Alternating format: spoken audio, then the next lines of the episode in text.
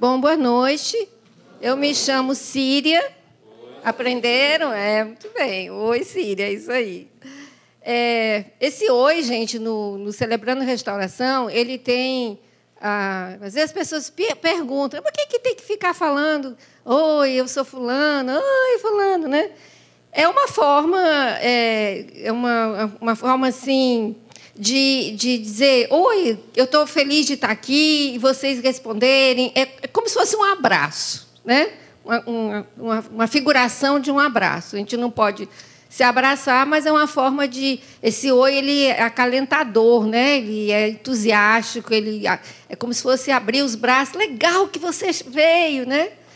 E, e para nós é assim, legal vocês estarem aqui, né? E, e ser recebido por vocês, vocês confiarem que aqui vocês vão é, ouvir uma, uma palestra que pode trazer ajuda a você na sua vida, ou de alguma pessoa conhecida, um parente, um amigo, um colega de trabalho. Né? É, a, a proposta, então, do CR é essa. Eu também sou uma seguidora do nosso poder superior Jesus Cristo, que a gente sempre diz isso, né, que todos precisamos de um poder superior. O ser humano ele tem essa necessidade, ele busca, né? E no nosso caso aqui, a gente entende que ele tem um nome próprio. Né? Ele não é uma força cósmica perdida aí no cantinho do universo. Ele tem um nome próprio, é Jesus Cristo. Né? E eu sou uma seguidora dele desde 93 e estou no programa desde que ele começou aqui, lá em Fortaleza, no ano de 2003. Esse programa veio dos Estados Unidos. A nossa, a nossa comunidade lá em Fortaleza fez toda a tradução do material. E nós começamos o programa, então, em 2003, e eu participo desse programa como voluntária e também é, passando pela, vivenciando o meu processo de restauração na área emocional dentro desse programa. E hoje eu continuo na caminhada, né? Restauração é um, um, é um processo que ele não termina, né? Ele é para sempre? A gente sempre tem áreas a melhorar, coisas que a gente vai descobrindo ao, ao longo do tempo sobre nós mesmos. E a gente, quem gosta de crescer, quem gosta de superar suas dificuldades, suas fragilidades, o Celebrando Restauração é essa grande oportunidade. E então, assim, as minhas lutas né, já são mais na área emocional. Eu luto com a depressão, Luto com ansiedade, né, por incrível que pareça, né? Luto com ansiedade, com a depressão, com ah, assim a tendência de me, de me, é, me menosprezar a mim mesma, achar, ah, não sou capaz, eu não vou conseguir, não vai dar certo, né? Essas coisas que a gente chama de sentimentos de inferioridade, né? Mas assim, e na área do assim mais do caráter, né? Eu sou uma pessoa muito controladora, tenho essa tendência, né, de ser controladora, de autossuficiente, eu não preciso das pessoas, eu dou conta da minha vida, eu resolvo tudo, né? E com isso a gente fere, eu firo muitas muitas pessoas, né, por ser assim muito dona do meu nariz, né? E assim, Deus tem trabalhado na minha vida, eu tenho melhorado bastante, mas quando a gente diz aqui no CR que são as nossas áreas de luta, não significa que a gente esteja é, totalmente caído nessa história, né? Não estou deprimida no fundo de uma rede, não estou é, é, né, assim sendo arrogante com as pessoas o tempo todo, mas assim são as minhas tendências. Então, assim, eu só consigo me manter limpa dessas coisas por eu estar né, debaixo do cuidado e, e, e, sempre esperando na força que Deus me dá, né, para eu me manter limpa dessas coisas, não não estar caindo nisso, né? Porque como a gente cantou agora, a nossa tendência é sempre para o erro, né? E, e a gente, por mais que a gente se esforce, muito, eu acredito que muitos de vocês aqui já passaram por aquela situação de dizer assim: não acredito que eu estou fazendo isso de novo. Eu prometi que não ia mais fazer isso. Eu prometi que não ia mais dizer isso. E agora eu estou aqui fazendo isso de novo. Aí a gente até se envergonha, né? Eu, pelo menos, acontece isso comigo. Não sei se alguém se identifica aí com essa situação, né? Então, é, e é isso, porque é uma luta, que é aquela área a nossa fragilidade. Então, a gente tem que estar sempre atento, caminhando, e assim, sempre na dependência do poder né, que vem de Deus para restaurar a nossa sanidade. Porque tem horas que a gente age com muita insanidade. Né? A gente age né, com falta de sabedoria, no ímpeto, no impulso. Né? E aí é onde a gente faz as nossas maiores burradas. Né? Então, é, eu luto com isso, né?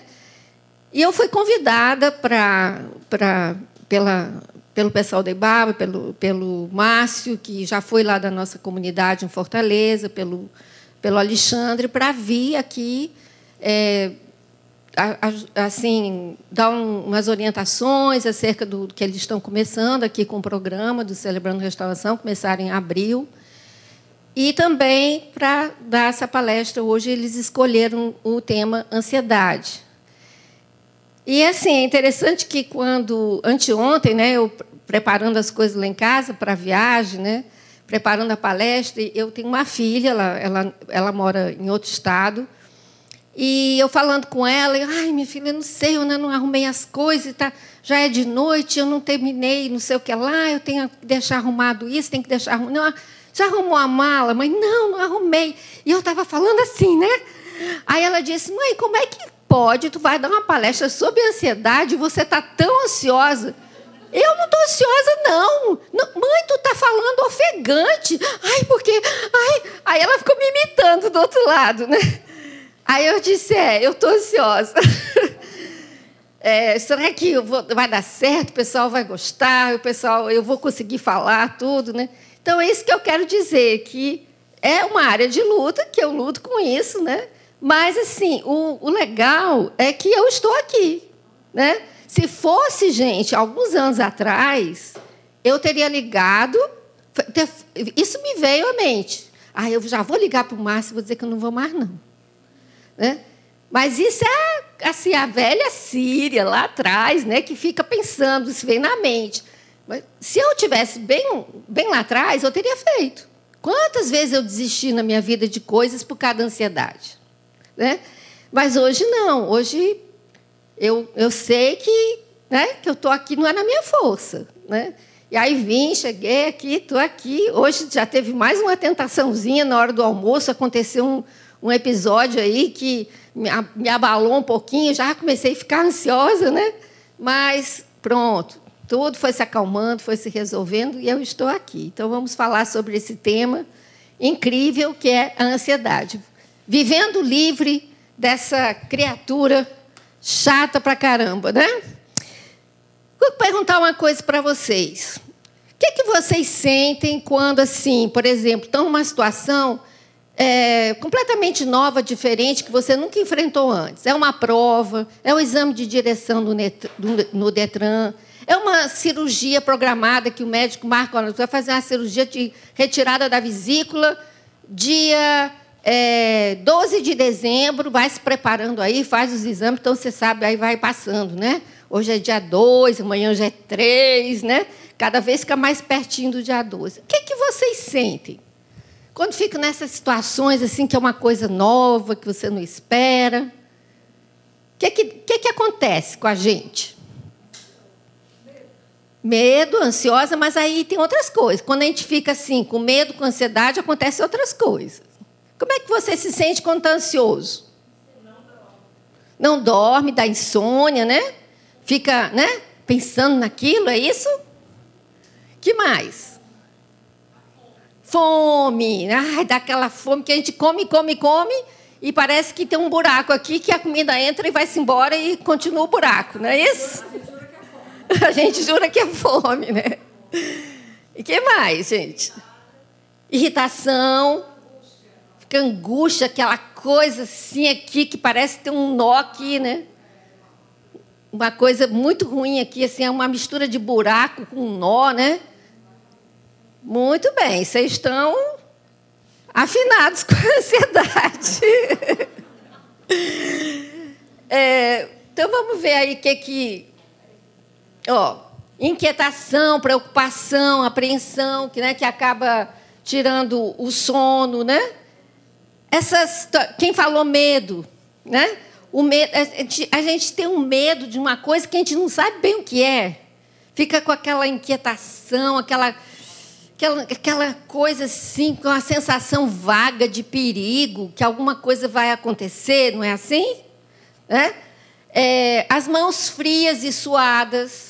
Eu, por exemplo, quando eu estou ansiosa, eu transpiro muito. Eu fico assim, aqui está super fresquinho, um ventinho correndo, mas eu sinto que eu estou, né? O solzinho está escorrendo, né? A boca seca. Quem tem essa sensação? Que fica querendo engolir, parece que a saliva parece que não desce, cola na garganta, né? Enjoo, às vezes dá aquele enjoo, aquela náusea, né? Aquela, parece que você vai provocar, comer dor de barriga, né? É, falta de ar, taquicardia, coração dispara. Né? Aí aquela falta de ar, como eu estava falando com a minha filha, que ela disse, mãe, que você está ansiosa. Minha filha, não estou, tá, mas você está falando comigo ofegante. Né? Então, aquele ar que você puxa o ar e o ar não vem, né? Então, esses são alguns dos sintomas. Se eu ficar muito ansiosa, é, eu posso ter uma sensação de medo muito forte, que aí é mais pânico, é mais que medo.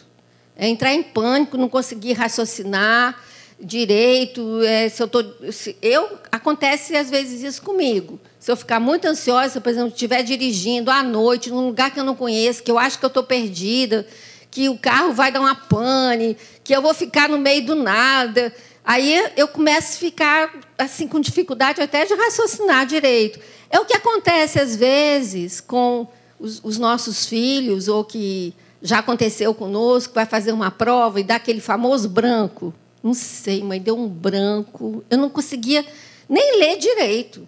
Depois que você sai daquela prova, né, você pensa assim, mas caramba, eu sabia a matéria. Como é que eu não consegui responder? É o famoso branco que você não, não consegue raciocinar direito, né? E às vezes até uma sensação assim de desmaio, assim, uma coisa, um mal-estar, né? Então esses são os principais sintomas é, da ansiedade. E o que é ansiedade, gente? Então o que está escrito aí, a ansiedade, ela é um mal-estar vago, generalizado, é, é esse conjunto de sensações que são físicas elas normalmente elas têm uma, uma, uma forte é, é, são sensações que se batem, que se, acontecem muito no nosso corpo mesmo, a taquicardia, a falta de ar, né? Ah, essa angústia, esse nó na garganta e tal, né? E que são sensações que vão, vêm ligadas a esses sentimentos desse medo vago, dessa sensação de perigo, né? E que são, é, um, é um estado, né? Esse é um estado de mal-estar que é, tem, é muito desagradável, ela é muito desconfortável da gente vivenciar esse, esse, esse estado né, de ansiedade. Né? Então, vamos lá. Todos nós experimentamos ansiedade, algumas pessoas com mais intensidade, com mais frequência, outras com menos. Todo mundo tem, tem ansiedade. A ansiedade ela é normal até um certo ponto, é normal. Por que, que estão essas figurinhas aí? Porque ansiedade não é, é, ela não tem, ela não vê sexo nem idade. Até um bebezinho pode ficar ansioso. Né? Hoje a gente estava é, numa reunião de manhã e a esposa do, do Alexandre, ela, eles têm um bebezinho, tem quantos meses?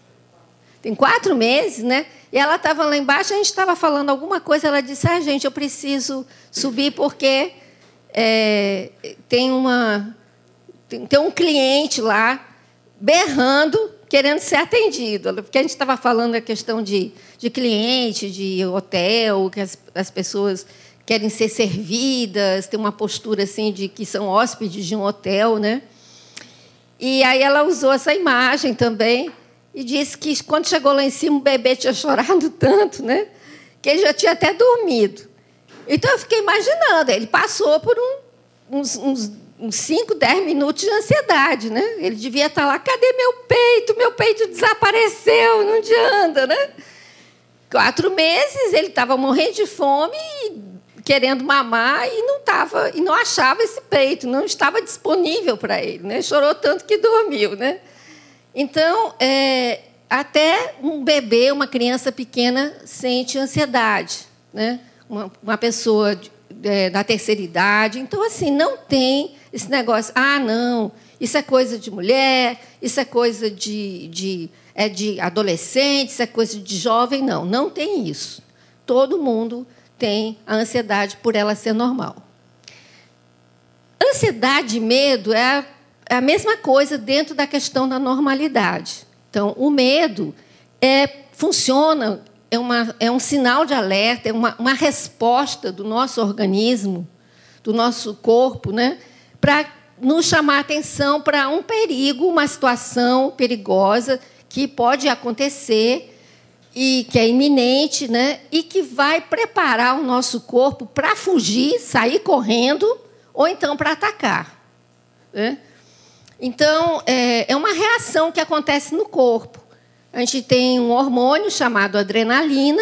Então, quando a gente está numa situação de perigo, quando o nosso cérebro entende, Síria, você está em perigo. Aí ele joga essa adrenalina, que é quando a gente ouve falar assim: nossa, o cara pulou, ele deu um pulo, um muro de três metros, não sei como é que ele conseguiu fazer aquilo. Ou então a pessoa diz, gente, olha, eu não sei como é que eu consegui, mas eu saí correndo. Eu nunca corri tanto. Eu, eu, eu, eu, eu passei, eu nem vi que tinha aqueles buracos, aquelas coisas. Então, assim, o, é, essa adrenalina é a que bota a gente para ter assim, uma força descomunal, uma reação muito rápida é, é, e que traz, que traz esse, esse vigor, preparando a gente ou para sair correndo ou então para atacar, para se defender. É a mesma coisa que acontece num animal quando ele é acuado. Né? Eu tenho uma gata e é, ela, quando ela, ela é criada assim só dentro de casa, né, em apartamento, e quando vai alguém lá consertar alguma coisa, quando é mulher, ela fica mais na dela, mas ela assim, ela tem pavor de homem. Então, quando chega uma pessoa, ah, o encanador, é o eletricista, ela fica, ela vai para um canto, se ela não consegue se esconder, ela geralmente se esconde, mas se por um acaso ela não consegue se esconder, ela fica coada num canto e ela então faz aquilo que o gato tradicionalmente faz. Ela fica com os pelos desse tamanho, né? e faz aquele. Né? né? Risco fósforo, como a gente diz. Né? Ali ela está se preparando para atacar. Se ela não conseguiu fugir, ela se prepara para atacar.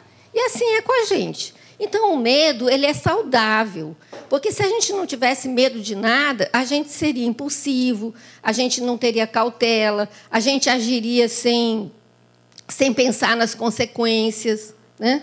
Então, muitas vezes, o, o medo é uma, é, um, é, um, é uma, reação do nosso organismo que nos é, pre preserva, nos protege da gente fazer algo impensado, né? Uma, uma, algo que, que traga alguma consequência. Então, existe o medo real e o medo irreal. Né? O medo real é quando ele tem, por, por ter essa figurinha aí do revólver, né? É quando existe algo concreto, fora que você vê que é uma ameaça. A ameaça está fora, é concreta, visível, palpável. Você pode dizer, é isso aqui que está me ameaçando. Né? É, então, você está tendo uma reação normal a uma situação, a um estímulo que é ameaçador. Mas o medo irreal, ele normalmente quando você sente um medo que está nessa zona da que não é real, é medo de uma coisa que você não sabe exatamente do que é, aquilo que a gente falou, um estado de apreensão, uma coisa vaga, eu não sei, eu estou com a sensação de que vai acontecer alguma coisa, eu não sei o que é. Você fica numa coisa. Geralmente, isso já é a ansiedade. A ansiedade ela está relacionada com essa coisa vaga, com um sentimento de ameaça, de perigo que você não consegue definir e está muito relacionado com questões internas nossas. Né? É, com coisas que, que. com experiências que a gente vivenciou, com situações em que a gente é, teve uma situação de perigo e não, não, não conseguiu reagir, não, não conseguiu fugir, não conseguiu se defender. Então, quando a gente fica mais ou menos parecido numa situação, a gente sente esse medo irreal. Então, a figurinha aí que mostra né, a menininha sentada na cama, imaginando embaixo da cama um monstro. Né? Então, aí a gente começa agora a entrar no campo da ansiedade. Pronto. Ansiedade, gente, vocês veem aí que essa moça, ela começa, né? Só com uma, uma dorzinha de cabeça, uma agonia na cabeça, assim, uma preocupaçãozinha, e vai, né? Piorando, né? O, as reações dela. Então, aí tem a gente, é como se fosse um, uma curva, né? Tem o tempo e a intensidade. Quanto, então, no começo, como eu disse, Ansiedade é uma coisa normal. Eu vou fazer uma prova, eu vou fazer uma entrevista para o emprego, eu vou meu primeiro dia de trabalho, né? São coisas que, é, é, de uma certa forma, é normal eu estar com uma certa ansiedade de vir aqui falar. Eu não conheço vocês, vocês não me conhecem. Todo mundo tem preocupação com a sua de ser, de ser, né? Aprovado. A gente quer deixar uma boa imagem, tudo. Então, assim, a ansiedade ela é normal. Só que se eu ficar muito tempo, né? Muito tempo ansiosa e com todos aqueles sintomas, com muita intensidade, muita taquicardia, com muita falta de ar, que eu quase não consigo falar, né? E que eu aqui uma sudorese, que eu fico, todo, fique toda molhada. Então aí, gente, já está saindo um estado normal e está virando um estado de ansiedade. É, e, por exemplo, se eu estou constantemente ansiosa, não tem aquelas pessoas que a gente diz, não, fulano é tão ansioso, fulano é tão ansiosa, está sempre agoniada com alguma coisa. Oxe! ah, deixa para lá, eu acho que eu consigo. Eu consigo me essa é a minha colinha, para não ficar muito ansiosa. então, gente, se eu consigo. Segura aí eu, eu pesco daqui. Se, se eu consigo, se eu ficar muito tempo nesse estado, passar dias e dias, horas e horas do dia, estou sempre ligada na tomada, sempre preocupada com alguma coisa, sempre pensando pior de alguma coisa. Toda vida que tem uma situação, eu já penso pior, já penso negativo, é, perco sono, tenho dificuldade para dormir, eu estou sempre tensa. Aí eu estou vivenciando um estado de ansiedade. Eu estou ansiosa, eu passo do estou ansiosa para ser ansiosa. Sou uma pessoa ansiosa. Quando eu estou constantemente na, sentindo aquelas coisas que é para sentir uma vez ou outra dentro de uma situação ou outra. Se isso aumentar demais, se eu ficar esse estado de ansiedade for ficando cada vez mais intenso, eu posso ter uma crise de ansiedade, né? Ou o que a gente chama de um, uma crise de pânico.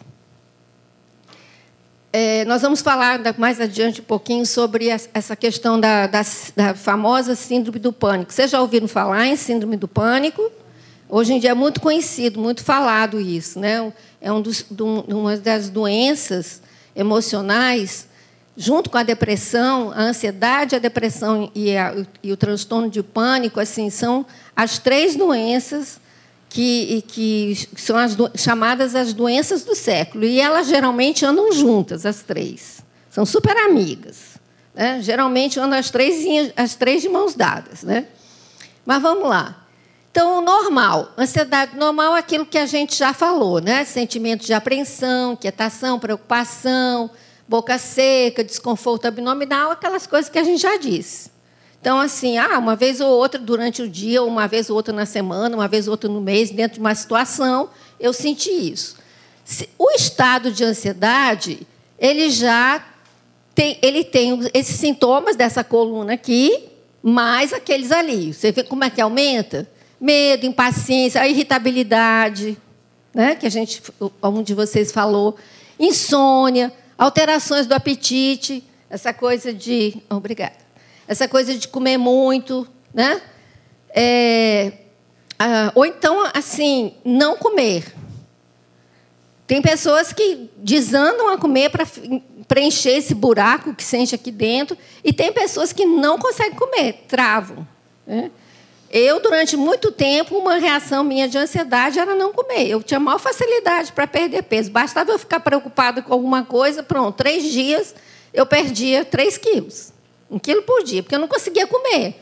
Hoje em dia já é o contrário. Né? Hoje em dia eu desando a comer. E eu não posso. Antes eu podia comer e não comia. Né? Aí era, ah, minha mãe ficava, ah, essa menina é muito magra. O que, que o pessoal vai dizer? Vai dizer que você que, que você está passando fome, que eu não lhe dou comida. Isso quando eu era adolescente. Era, eu e minha mãe, a gente tinha muitas brigas por causa disso. Mãe, mas eu não tenho fome. Levantava de manhã para a escola, ia, ia ter prova, né? Aí eu, eu não conseguia comer, tomar o café, eu saía sem comer nada. E a minha mãe ficava assim, super chateada com aquilo. Hoje em dia, né, que eu não deveria comer muito, quando eu fico ansiosa, eu desando a comer, principalmente doce, né? É, que é o chocolate, essas coisas. Né? Eu tenho que me controlar com isso. Então, é, tensão muscular, a pessoa fica toda tensa, né? isso aqui tudo rígido, aquelas dores nas costas, né? Você fica toda tensa. Às vezes a pessoa pega em você aqui, nossa, você está com isso aqui todo duro, né?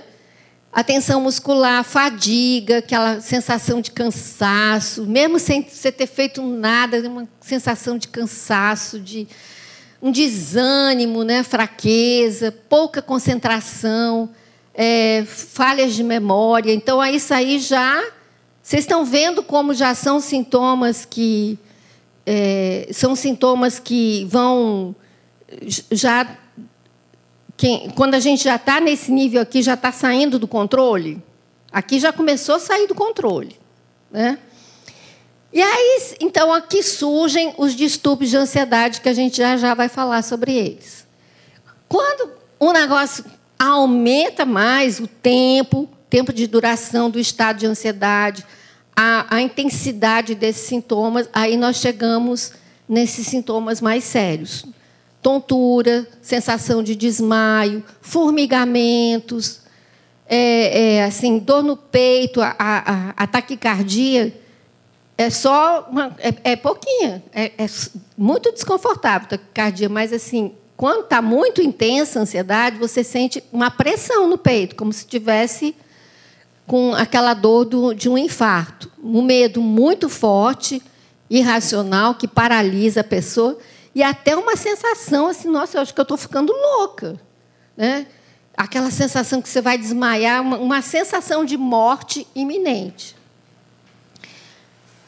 Isso aí, então, é o que a gente chama a síndrome do pânico. A síndrome do pânico é, é esse distúrbio emocional de pessoas que são muito ansiosas e a ansiedade sai completamente do controle. E é incrível, gente. É, muitas pessoas que vão parar no, no, nos, nas, nas, emergências dos hospitais achando que estão infartando, quando chegam lá é só uma crise de ansiedade. E, e, e assim, por exemplo, eu já teve épocas na minha vida que eu tive a, a, essa luta com a síndrome do pânico. E é paralisante, porque eu já chegava uma hora que eu não queria mais nem sair de casa. Porque o único lugar seguro para mim era dentro de casa. Então, assim, a primeira crise que eu tive foi na praia. Eu não queria mais ir à praia. A, a, a segunda crise que eu tive foi no cinema, assistindo um filme. Aí eu não queria mais ir para cinema, porque eu achava que se eu fosse naquele lugar eu ia ter de novo. Aí uma outra foi num restaurante. Nunca mais eu quis sair para comer fora. Então eu fui me restringindo até ficar confinada dentro de casa, não queria mais sair. Né? Então, a, a, síndrome do pânico, se vocês conhecerem alguém que tem isso, é muito sério, tem que ter muita paciência com a pessoa, porque a gente não tem controle quando a gente está nesse estado. E para vocês terem uma ideia, já há muitos anos que eu não tenho mais síndrome do pânico, que eu melhorei, né? mas quando foi agora, no final do ano passado, de 2018, é, eu estava passando por uma, uma, umas situações, uns, uns problemas, e estava assim, sentindo que eu estava ansiosa, mas eu estava me controlando. E eu tinha, estava fazendo uns exames desses que a gente faz de rotina todo ano, né? E, eu, e o médico me como eu queria começar a correr, é, a minha ideia em janeiro de, pra, em janeiro de 2019 era, era começar a entrar num treinamento funcional para correr. Que eu já caminho todos os dias, tudo, mas eu queria começar a correr. Aí o médico cardiologista disse assim: bom, então vamos fazer o seguinte, vamos fazer uma esteira para ver como é que você está, né, antes de você ir para a caminhada. É, assim, a minha família toda tem problemas cardíacos, né? Meu pai morreu disso, meus avós e tal, minha mãe. E a minha idade, né, 66, ele disse: vamos fazer então um, um, uma esteira. Gente, foi um, um destroço. Eu pensei que eu ia morrer naquela esteira. Em cinco minutos eu não conseguia mais caminhar na esteira. E aí eu, eu comecei, assim, eu não, eu não conseguia ficar reto, eu ficava assim na esteira, né, segurando assim. E começou a me dar uma falta de ar, aquela sensação de queimação aqui, eu não conseguia mais respirar. E eu pedi para parar. Aí eu parei, né? A médica fez lá o laudo dela e eu fui. Eu fiz no, no sábado, na terça-feira eu estava lá no cardiologista para mostrar o exame.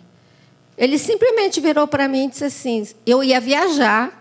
Isso era terça-feira de tarde, na, no começo da madrugada de quarta, eu ia viajar, que eu ia para o Rio para passar o Natal com a minha filha.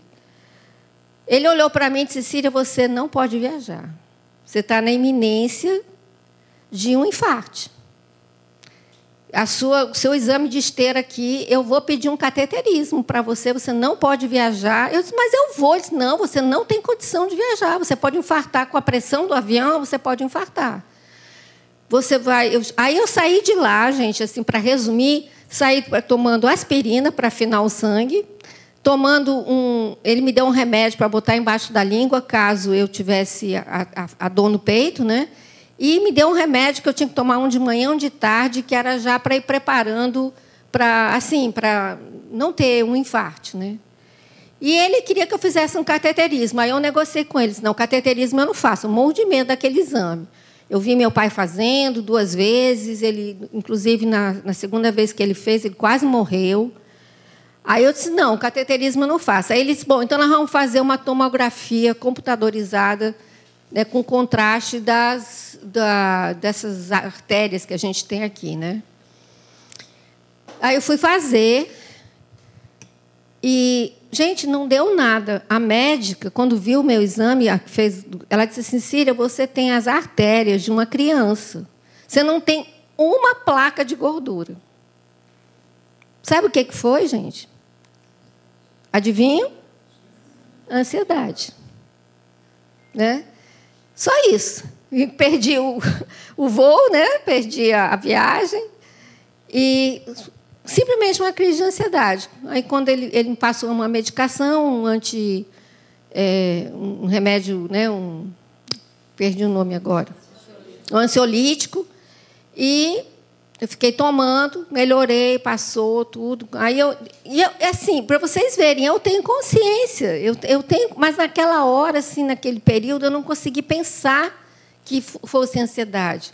Era aquele medo irreal lá dentro, né, que eu não estava conseguindo é, é, perceber, né? Bom, então, os distúrbios de ansiedade que eu falei para vocês, né? O TAG é o famoso transtorno de ansiedade generalizada. É essa pessoa que está em estado de ansiedade o tempo todo. É aquela pessoa assim que a gente está pilhada, que a gente chama, que a gente não pode encostar, aquela. Né?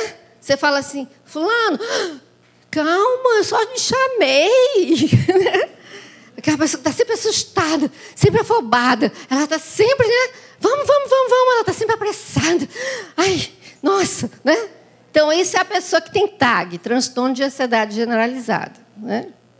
Gente, ah, eu preciso falar uma coisa para vocês. Eu estou falando aqui de forma muito resumida. Então, por favor, isso aqui não é diagnóstico de Google, certo? Não vão sair daqui, ah, eu tenho isso. Né? Que a gente tem essa tendência. Falou que tem aqui, olha, isso acontece exatamente comigo eu, assim, eu esqueci de falar. Eu estou falando aqui muito a grosso modo, só para vocês entenderem um pouco como é que a ansiedade se manifesta, né? Mas, assim, se você desconfiar que tem isso, que você, poxa e tal, procure um médico, converse, né? Não vá se, auto, se automedicar, não vá atrás de, de ficar né, é, com, preocupado com isso, que você vai ficar mais ansiosa, ou mais ansioso, certo? Bom, fobia já é um. Aí, gente, isso aqui, gente, é quando a ansiedade sai totalmente do controle. A fobia tem a ver com aqueles medos irracionais. Vê, a pessoa tem, por exemplo, tem medo de gato. Eu tenho, eu tenho uma amiga que. Eu tenho uma gata em casa, eu tenho uma amiga que ela tem fobia de gato. Então ela nunca vai lá em casa. Porque ela sabe que eu tenho um gato. Aí eu, um dia eu quis mostrar uma foto da minha gata para ela. Ah, não, não quero ver, né? até com a foto. Então é uma coisa completa, entende que é completamente irracional. É diferente de, da gente, mulher que vê uma barata ali, ai, uma barata, né? É diferente, não é isso. É uma coisa completa, porque a barata tem aquela coisa de nojinho, né? Mas o, o, a fobia é o medo de a pessoa não anda de elevador, não fica em lugar alto, é, ou não fica em lugar fechado, ou não consegue estar num, shopping cheio, num cinema cheio, porque se sente que está sufocando ali dentro, né? É um medo completamente irracional. Ah, o toque é aquele, aquela, aqueles hábitos, né, que a pessoa que a gente chama assim, a pessoa que é obsessiva compulsiva, de estar sempre lavando as mãos, é, andar assim, né? Sem, ah, eu, eu, vou andar nessa calçada, mas eu não posso pisar na risca, porque se eu pisar na risca pode acontecer uma coisa ruim. Então eu vou ficar andando assim para não pisar nas risquinhas. São uns pensamentos assim que a pessoa põe na cabeça que condicionam o comportamento dela. E isso a, torna ela inoperante. A pessoa é uma pessoa que vai sair de casa e ela volta 300 vezes para ver se fechou a janela para ver se fechou o gás, se desligou o ferro de passar, se fechou a porta da geladeira, mas ela fica indo, indo, indo, indo, vindo, indo e vindo, que ela não consegue mais sair. Né? Não é assim, ai, será que eu desliguei o ar-condicionado? Né? E você volta lá, ah, sim, tinha desligado, não lembrei. Ixi, ó, tinha deixado ligado. Não é isso, gente. É uma coisa assim que a pessoa não consegue nem sair. Ela encosta aqui, ela já tem que sair lavar a mão. Então ela não pode encostar em nada. Então qualquer coisa que encoste, alguém encoste nela, ela tem que ir lá lavar as mãos. Então é um comportamento compulsivo que tem como base a ansiedade, a pessoa quer aliviar aquela ansiedade. E as doenças psicossomáticas, né, que são as famosas gastrites, é, as enxaquecas, as doenças de pele, muita, muita, muita coisa assim de. Até caspa, muitas vezes a caspa é de, de herpes, né? a, a, aquela. É, o, o, pai da minha filha ele tinha psoríase, que é aquela coisa que faz umas casquinhas brancas assim, que geralmente é nos cotovelos, nos joelhos, é nas articulações. Quando ele estava muito ansioso, estourava tudo. Né? Que é uma doença autoimune, que a gente chama. Então, essas doenças de pele, eczema, essas coisas assim. Vamos nós lá? E eu já falei, né, a síndrome do pânico, a depressão, também tem a ansiedade é um componente muito forte nessas duas síndromes, né, que a gente já explicou. Compulsões. Gente, a compulsão, essa vício por cigarro, bebida, droga, compras compulsivas, quando a pessoa é, é acumuladora, compra, compra, compra, compra, mesmo sem necessidade, de compra e deixa lá. Comer compulsivamente, comer chocolate, todo comportamento que você não consegue controlar e você repete ele de forma assim exagerada, que perde o controle. É, é, hoje em dia, né, esse vício de celular, né, a pessoa fica ali naquele celular o tempo todo, perde aula, perde trabalho, se tem problemas de relacionamento com a, com, com a família, porque há aquela compulsão domina a pessoa, né? Então, como é que funciona isso? A ansiedade está ali, né? A pessoa fica muito ansiosa, ela faz alguma coisa. Ela está muito ansiosa, ela vai e come né, um, quase que um bolo todo que estava na geladeira. Aí passa a ansiedade. Aí ela sente alívio da ansiedade, sente um prazer tal. Daqui um pouquinho vem o mal-estar. Poxa, eu comi aquele bolo todinho. Né? Aí vem o mal-estar. Aí esse mal-estar leva a pessoa a ficar ansiosa de novo. Né? Aí vira um ciclo vicioso. Daqui um pouquinho, só um bolo não resolve, precisa ser dois. Né? Gente, eu era tão ansiosa, vocês acreditam isso lá em 93? Eu fumava duas carteiras de cigarro por dia. 40 cigarros por dia, gente. De ansiedade. Eu, eu, eu sabia que eu, quando eu, pux, que eu tragava, quando eu puxava a fumaça, eu sentia que, a, que aquela fumaça era para preencher um buraco que eu tinha dentro de mim. Eu queria preencher aquele buraco que eu sentia com a fumaça. Então, muitas vezes, eu, eu acendia um cigarro no final do que eu estava fumando. Era assim, direto. Né? Então, eu, eu ficava ansiosa, fumava, dava um alívio, logo vinha um mal-estar, poxa, eu estou fumando demais. A minha filha reclamava, ela era pequena nessa época, mãe, tu fica fumando dentro do carro, fica com esse cheiro ruim, eu não gosto desse cheiro, para de fumar. Aí, aí eu ficava chateada, aborrecida comigo mesma, aí eu ficava mais ansiosa, aí mais, fuma, mais cigarro. E assim é. É com a droga, é com o álcool. Né? Sempre a ansiedade ela está ali, é, é, no fundo, a pessoa está querendo se livrar dessa ansiedade.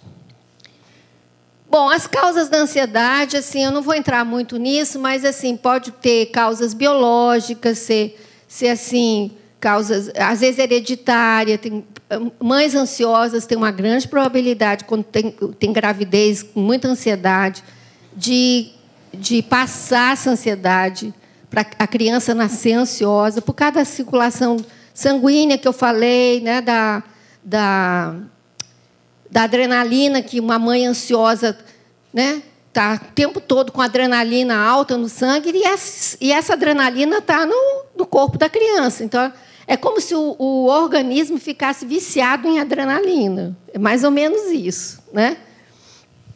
As questões emocionais, que a gente já comentou aqui, as questões existenciais da vida, é a idade que chega, é, um, é, um, é, é uma mudança né, de, de padrão, a pessoa que se separou, que era casada há muito tempo, vem um divórcio, vem é, um término de um namoro, de um noivado de muito tempo.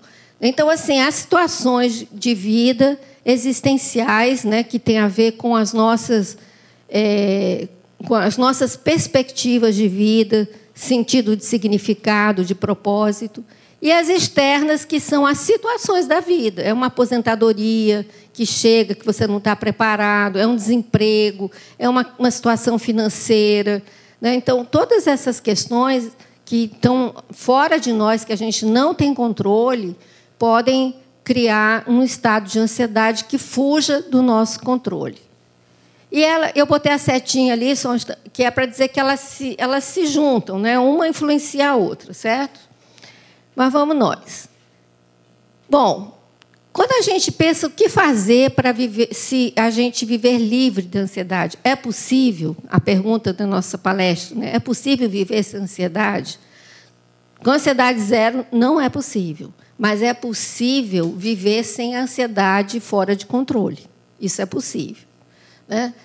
A gente só precisa entender isso aqui que eu acho importante. Hoje em dia, as pessoas que estudam o comportamento humano, né, os psicólogos, os psiquiatras que estudam o comportamento humano, os distúrbios de, de personalidade, essas coisas, já entendem que o homem é um ser bio, psico, sócio espiritual. Quer dizer, ele é composto de, de ele é um ser biológico, né? ele tem um corpo, ele tem um organismo, ele tem uma mente, tem um cérebro, tem os neurônios que se conectam lá dentro, tem todo um funcionamento fisiológico.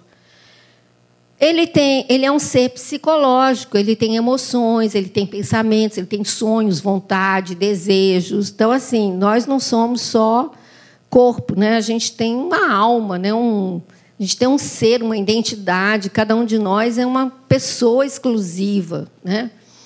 É um ser social, ele se, nós nos relacionamos com as pessoas, a gente é, é, é feito para se relacionar, né? criado para se relacionar, e é um ser espiritual. O ser humano sempre tem uma, uma preocupação com a espiritualidade. Né?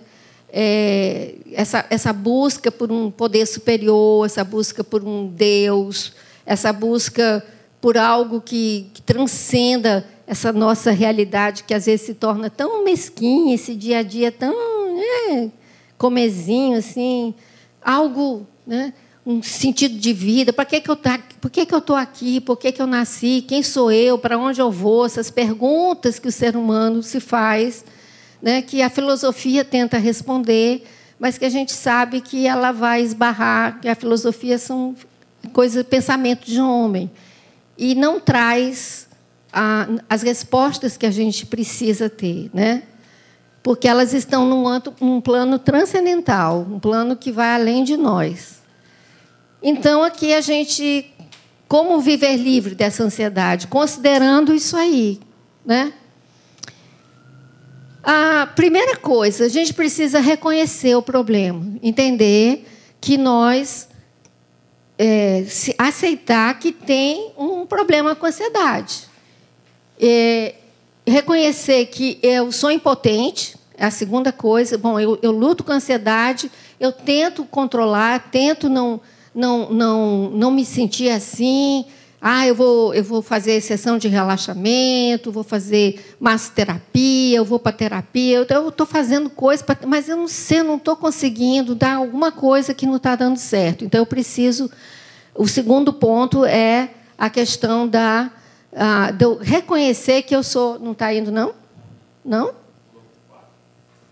Vale. O que, que tem aí, Márcio? Ah. Ah, ele está pulando. É, deve ter sido alguma coisa na animação. É admitir que eu sou impotente, que eu não consigo lidar com isso e buscar ajuda. Né? Foi o que eu falei. Então, são esses três pontos. É, uma quarta coisa que a gente não, não diz que o ser humano tem uma dimensão espiritual e que essa vida materialista, esse mundo cheio de competição, individualismo, cada um por si, Deus por mim, né? A gente é muito individualista, um mundo muito competitivo, muito estresse, muita demanda sobre as pessoas. Né?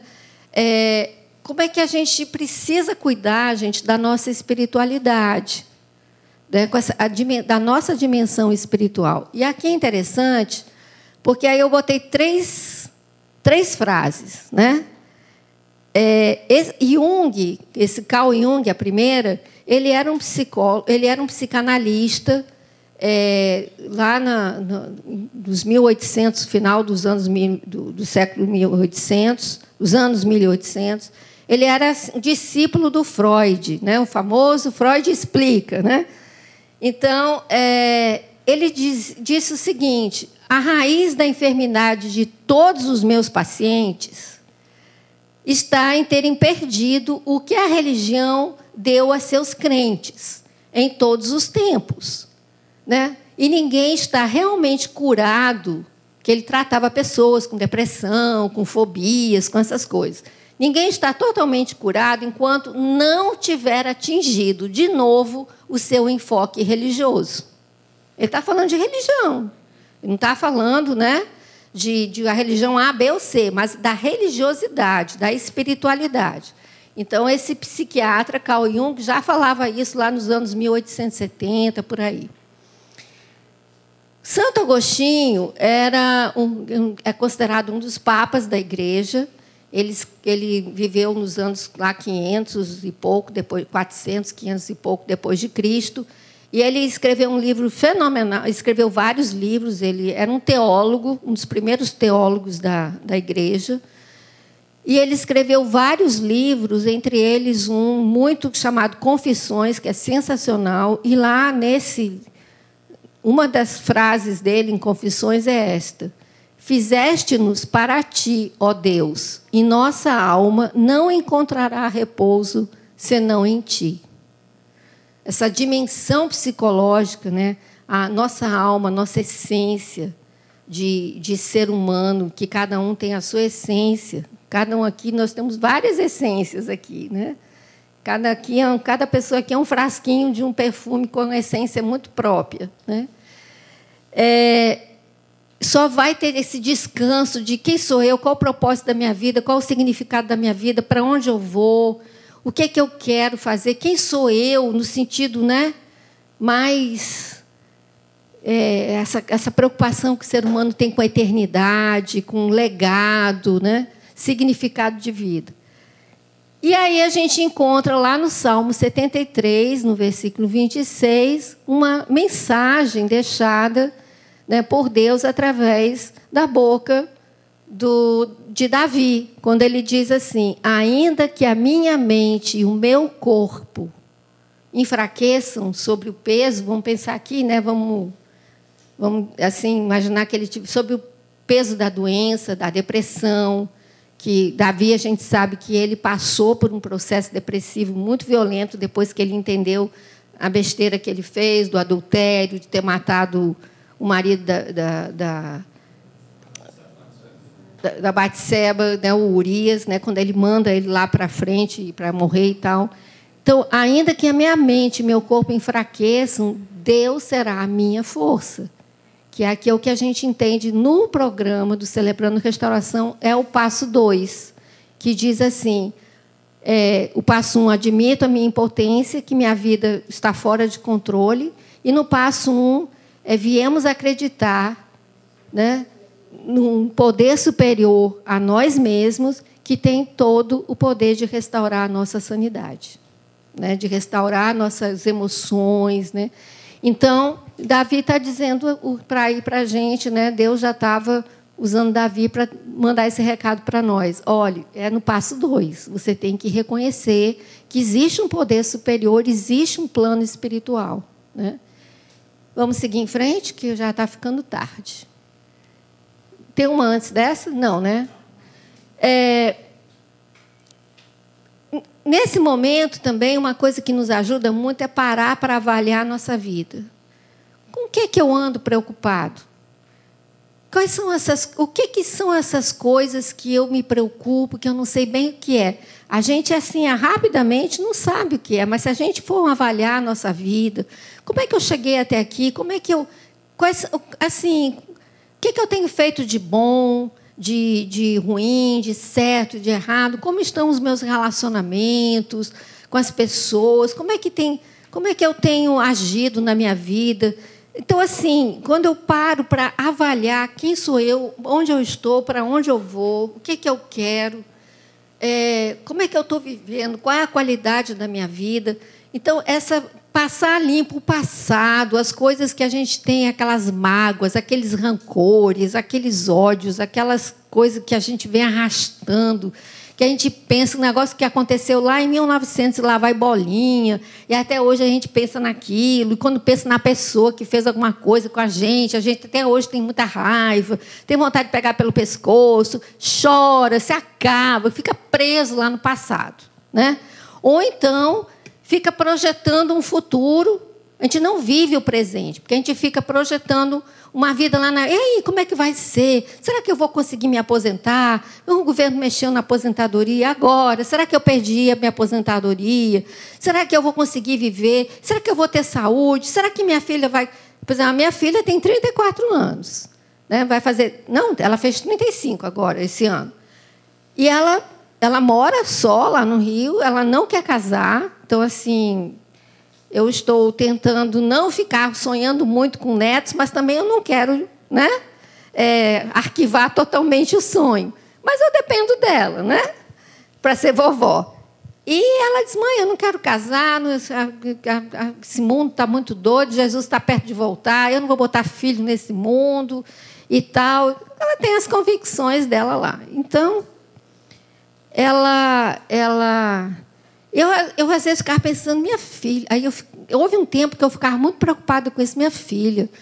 Você não tem mais ninguém, não tem avô de canto nenhum, você é filha única. Eu, na, no, assim, em condições normais de temperatura e pressão, eu vou antes que você, né? Aí você vai ficar sozinha no mundo. E isso me, gente, isso me tirava o sono de noite. ficava imaginando ela sozinha no mundo, velhinha, sem, sem apoio, sem ninguém para cuidar dela, porque eu, vou, eu cuidei da minha mãe e do meu pai. Ela com certeza vai cuidar de mim. Quem vai cuidar dela? Aí eu fico, gente, eu perdi o sono, eu ficava ansiosa, eu, aí vinha taquicardia, essas coisas. Eu acho que o que aconteceu lá no final do ano passado é porque eu estava muito nessa vibe, pensando muito isso. Me, me, pensei aqui agora isso. Aí eu comecei a fazer o passo 3. Senhor, o passo 1, um, Senhor, eu não tenho controle sobre essa situação. Passo 2, tu é todo poderoso e assim, eu, tu, eu sei que tu vai dar um jeito. Eu creio nisso. Teu, teu, lá em Jeremias 29, é, 29, é, 29, 11, eu acho, que diz assim: é, Eu sei os pensamentos que eu tenho acerca de vocês. Deus deixa esse recado para nós. Pensamentos de lhe dar um futuro promissor, pensamentos de paz e de um futuro promissor. Então, eu me, comecei a me agarrar nesse versículo, né, nessa passagem da Bíblia, nesse recadinho poderoso aí do nosso poder superior Jesus Cristo, e ficava né, repetindo, repetindo quando vinha o medo. Não, não vou ter medo, sai para lá, medo. Tem, tem vez aqui não. E ficava repetindo esse versículo, essa passagem, e aí foi, foi, foi. Hoje em dia, eu estou tranquila quanto a isso. Né? Se vier um neto, se ela casar e vier um neto, né? Oh, muito bom, maravilha, obrigada a Deus, foi ótimo, era tudo que eu queria. Não vier, obrigada a Deus. Eu sei que isso aí é a tua vontade boa, perfeita e agradável para mim. Beijo, né? E vou seguindo em frente. Então eu não tenho mais essa ansiedade. Então já tratei uma. Então é, a gente projeta um futuro às vezes tão e a gente não sabe, o pessoal não diz, né? O futuro a Deus pertence. Não tem como a gente prever o nosso futuro. Precisamos fazer mudanças na nossa vida. O que é que está me incomodando? O que é que, né? Isso foi, foi quando esse, esse exemplo que eu dei foi uma mudança de minha forma de pensar e botando a minha fé em ação. Vamos lá. Aí muitas mudanças de hábitos. A gente tem que cuidar da nossa alimentação. Existem alimentos que provocam ansiedade. Se você é uma pessoa ansiosa e toma muito café, você vai ficar mais ansiosa ainda. Então, café. É, existem substâncias em determinados alimentos que a gente consome que aumentam a nossa adrenalina, aumentam taquicardia, aumentam esses sintomas da ansiedade, dão insônia. Né? Então, o café, por exemplo, dá insônia. A pessoa, ah, não consigo dormir, mas bebe cafezinho assim o dia inteiro, né? 30 xicrinhas de café o dia todo e 10 horas da noite não está tomando café, tem que ter insônia, né? Então, a gente cuidar do, do nosso sono, a, a, gente, por exemplo, hoje em dia, as pessoas têm, muita gente tem a, a mania de ficar olhando o celular até pegar no sono. Aquela luzinha de celular inibe a formação de uma substância, um hormônio chamado é, me, melatonina. Inibe esse hormônio, a melatonina, é que nos leva a dormir. Então, assim, na hora que a gente vai, a gente tem que se avisar o nosso cérebro que a gente vai dormir. Como é que a gente avisa ele? Escuro total. Nada de dormir com luz acesa e muito menos olhando para uma tela de, de celular que aquela luminosidade ela inibe a produção da melatonina. A gente não, aí assim, é um ciclo vicioso, né? Não consigo dormir, eu fico no celular. Aí, porque eu estou no celular, eu não consigo dormir. Então, eu vou ficar no celular mais um pouco. Né? Não é assim? Não é... Isso é insanidade. Né? Então, cuidar do sono, atividade física, a, a, a vida sedentária, ela provoca ansiedade. Então, eu vou gastar minha, a minha adrenalina fazendo uma caminhada todo dia, à noite, né? É, relaxamento, atividades de lazer. Muitos de nós, assim, a gente tem tanta correria no mundo, tanta coisa, assim, a gente pensa que a gente só quer dormir. Eu me lembro, hoje eu já sou aposentado, mas na época que eu trabalhava era tanta coisa, gente, que para mim o lazer era dormir. Eu queria que chegasse logo sábado para poder dormir, né? que eu não dormia suficiente durante a semana e tal, acordar cedo, levar a minha filha para a escola e o trabalho e tudo. Então, vida social, a gente precisa estar junto com as pessoas, a gente precisa ter momentos de juntar, fazer aquele churrasquinho, rir, contar piada, conversar, né? É, esse recurso né, do, dos grupos de, de pequenos, que é aquele momento de comunhão, estar junto com as pessoas, né? é muito importante. E caso né, ela fique fugindo muito do controle, às vezes é preciso tomar medicação para controlar a ansiedade. Né?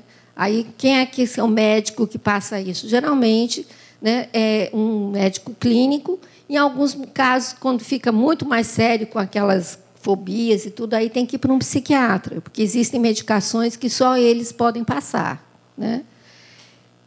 E e ajuda muito terapia. O Celebrando Restauração, ele é um programa que ele tem esse, esse caráter terapêutico, porque a gente vem aqui, hoje a gente, vocês só estão ouvindo.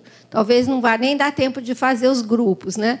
Mas toda segunda-feira tem aqui um estudo dos 12 passos e depois divide as pessoas em grupos. E aí você vai ter um momento de falar, jogar para fora o que está ali está lhe aborrecendo, o que está lhe chateando, o que está legal. Essa, essa partilha, essa conversa é muito terapêutica. Aí você vai, ouve o que o outro tem a falar, você, você é ouvido, o outro fala, você ouve, aprende com, com a outra pessoa. Né?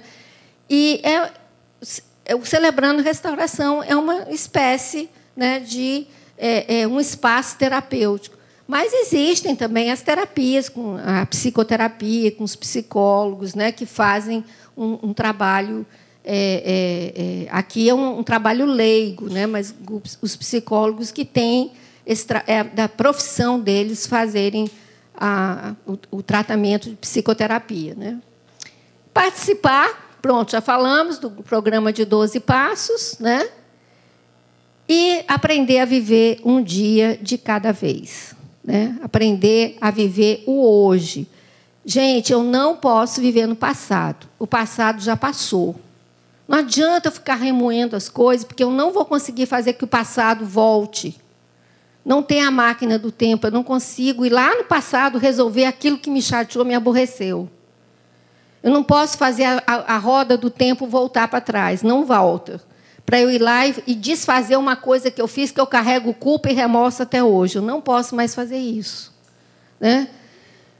E não, eu não tenho como ir para frente. Não tem nada para frente.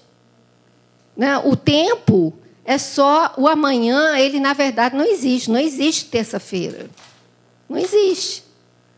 Porque assim, o, uh, o tempo é, uma, é um acordo humano, é uma, é uma invenção humana para poder lidar com as estações, com dia, noite, dia, né? Mas, na verdade, isso é só uma, uma questão é, que os homens inventaram. Tanto é que, quando a gente vai ler o nosso manual de funcionamento, que eu digo que a Bíblia é o nosso manual de funcionamento, a gente está lá, que, né, que para Deus, o nosso poder superior, um dia pode valer um ano, e um ano pode valer um dia. Né? Então, o tempo é uma convenção humana. Então, amanhã, na verdade, não existe. O que, que adianta eu ficar pensando amanhã? Eu não posso fazer nada amanhã. Eu só posso fazer coisas no hoje, aqui e agora. Né? Então, a gente tem aí duas, dois recados, duas mensagens assim é, maravilhosas, né? Do nosso poder superior Jesus Cristo para a nossa vida. A primeira diz aí: não se preocupem com amanhã, pois o amanhã é, trará suas próprias preocupações. Você não sabe quais são elas. A gente se preocupa tanto com uma coisa, quando chega no, lá no tempo que a gente se preocupou, chega lá, não é nada daquilo. Né? De, vale, eu perdi tanta noite de sono, discuti tanto, briguei tanto, não era nem nada disso. Né? É, e lancem sobre ele né, toda a sua ansiedade, porque ele tem cuidado de vocês.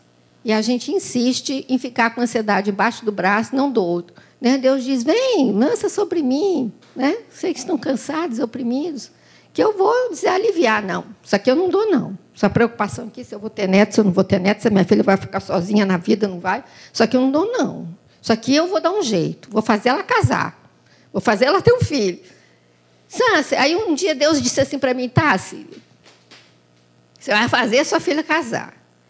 E se ela ficar viúva com um mês de casada? Resolveu? É, não, resolveu não. Entende, gente? Essa, essa, como as nossas soluções são tão sem sentido, muitas vezes, né? E, por fim, nós precisamos da oração da serenidade que vocês receberam aí serenidade para aceitar o que a gente não pode mudar, que é isso que nos torna ansiosos, porque a gente tem coisas que a gente quer mudar porque quer e não tem condição de fazer essas mudanças. Quando a gente aceita, então vem a serenidade. Né?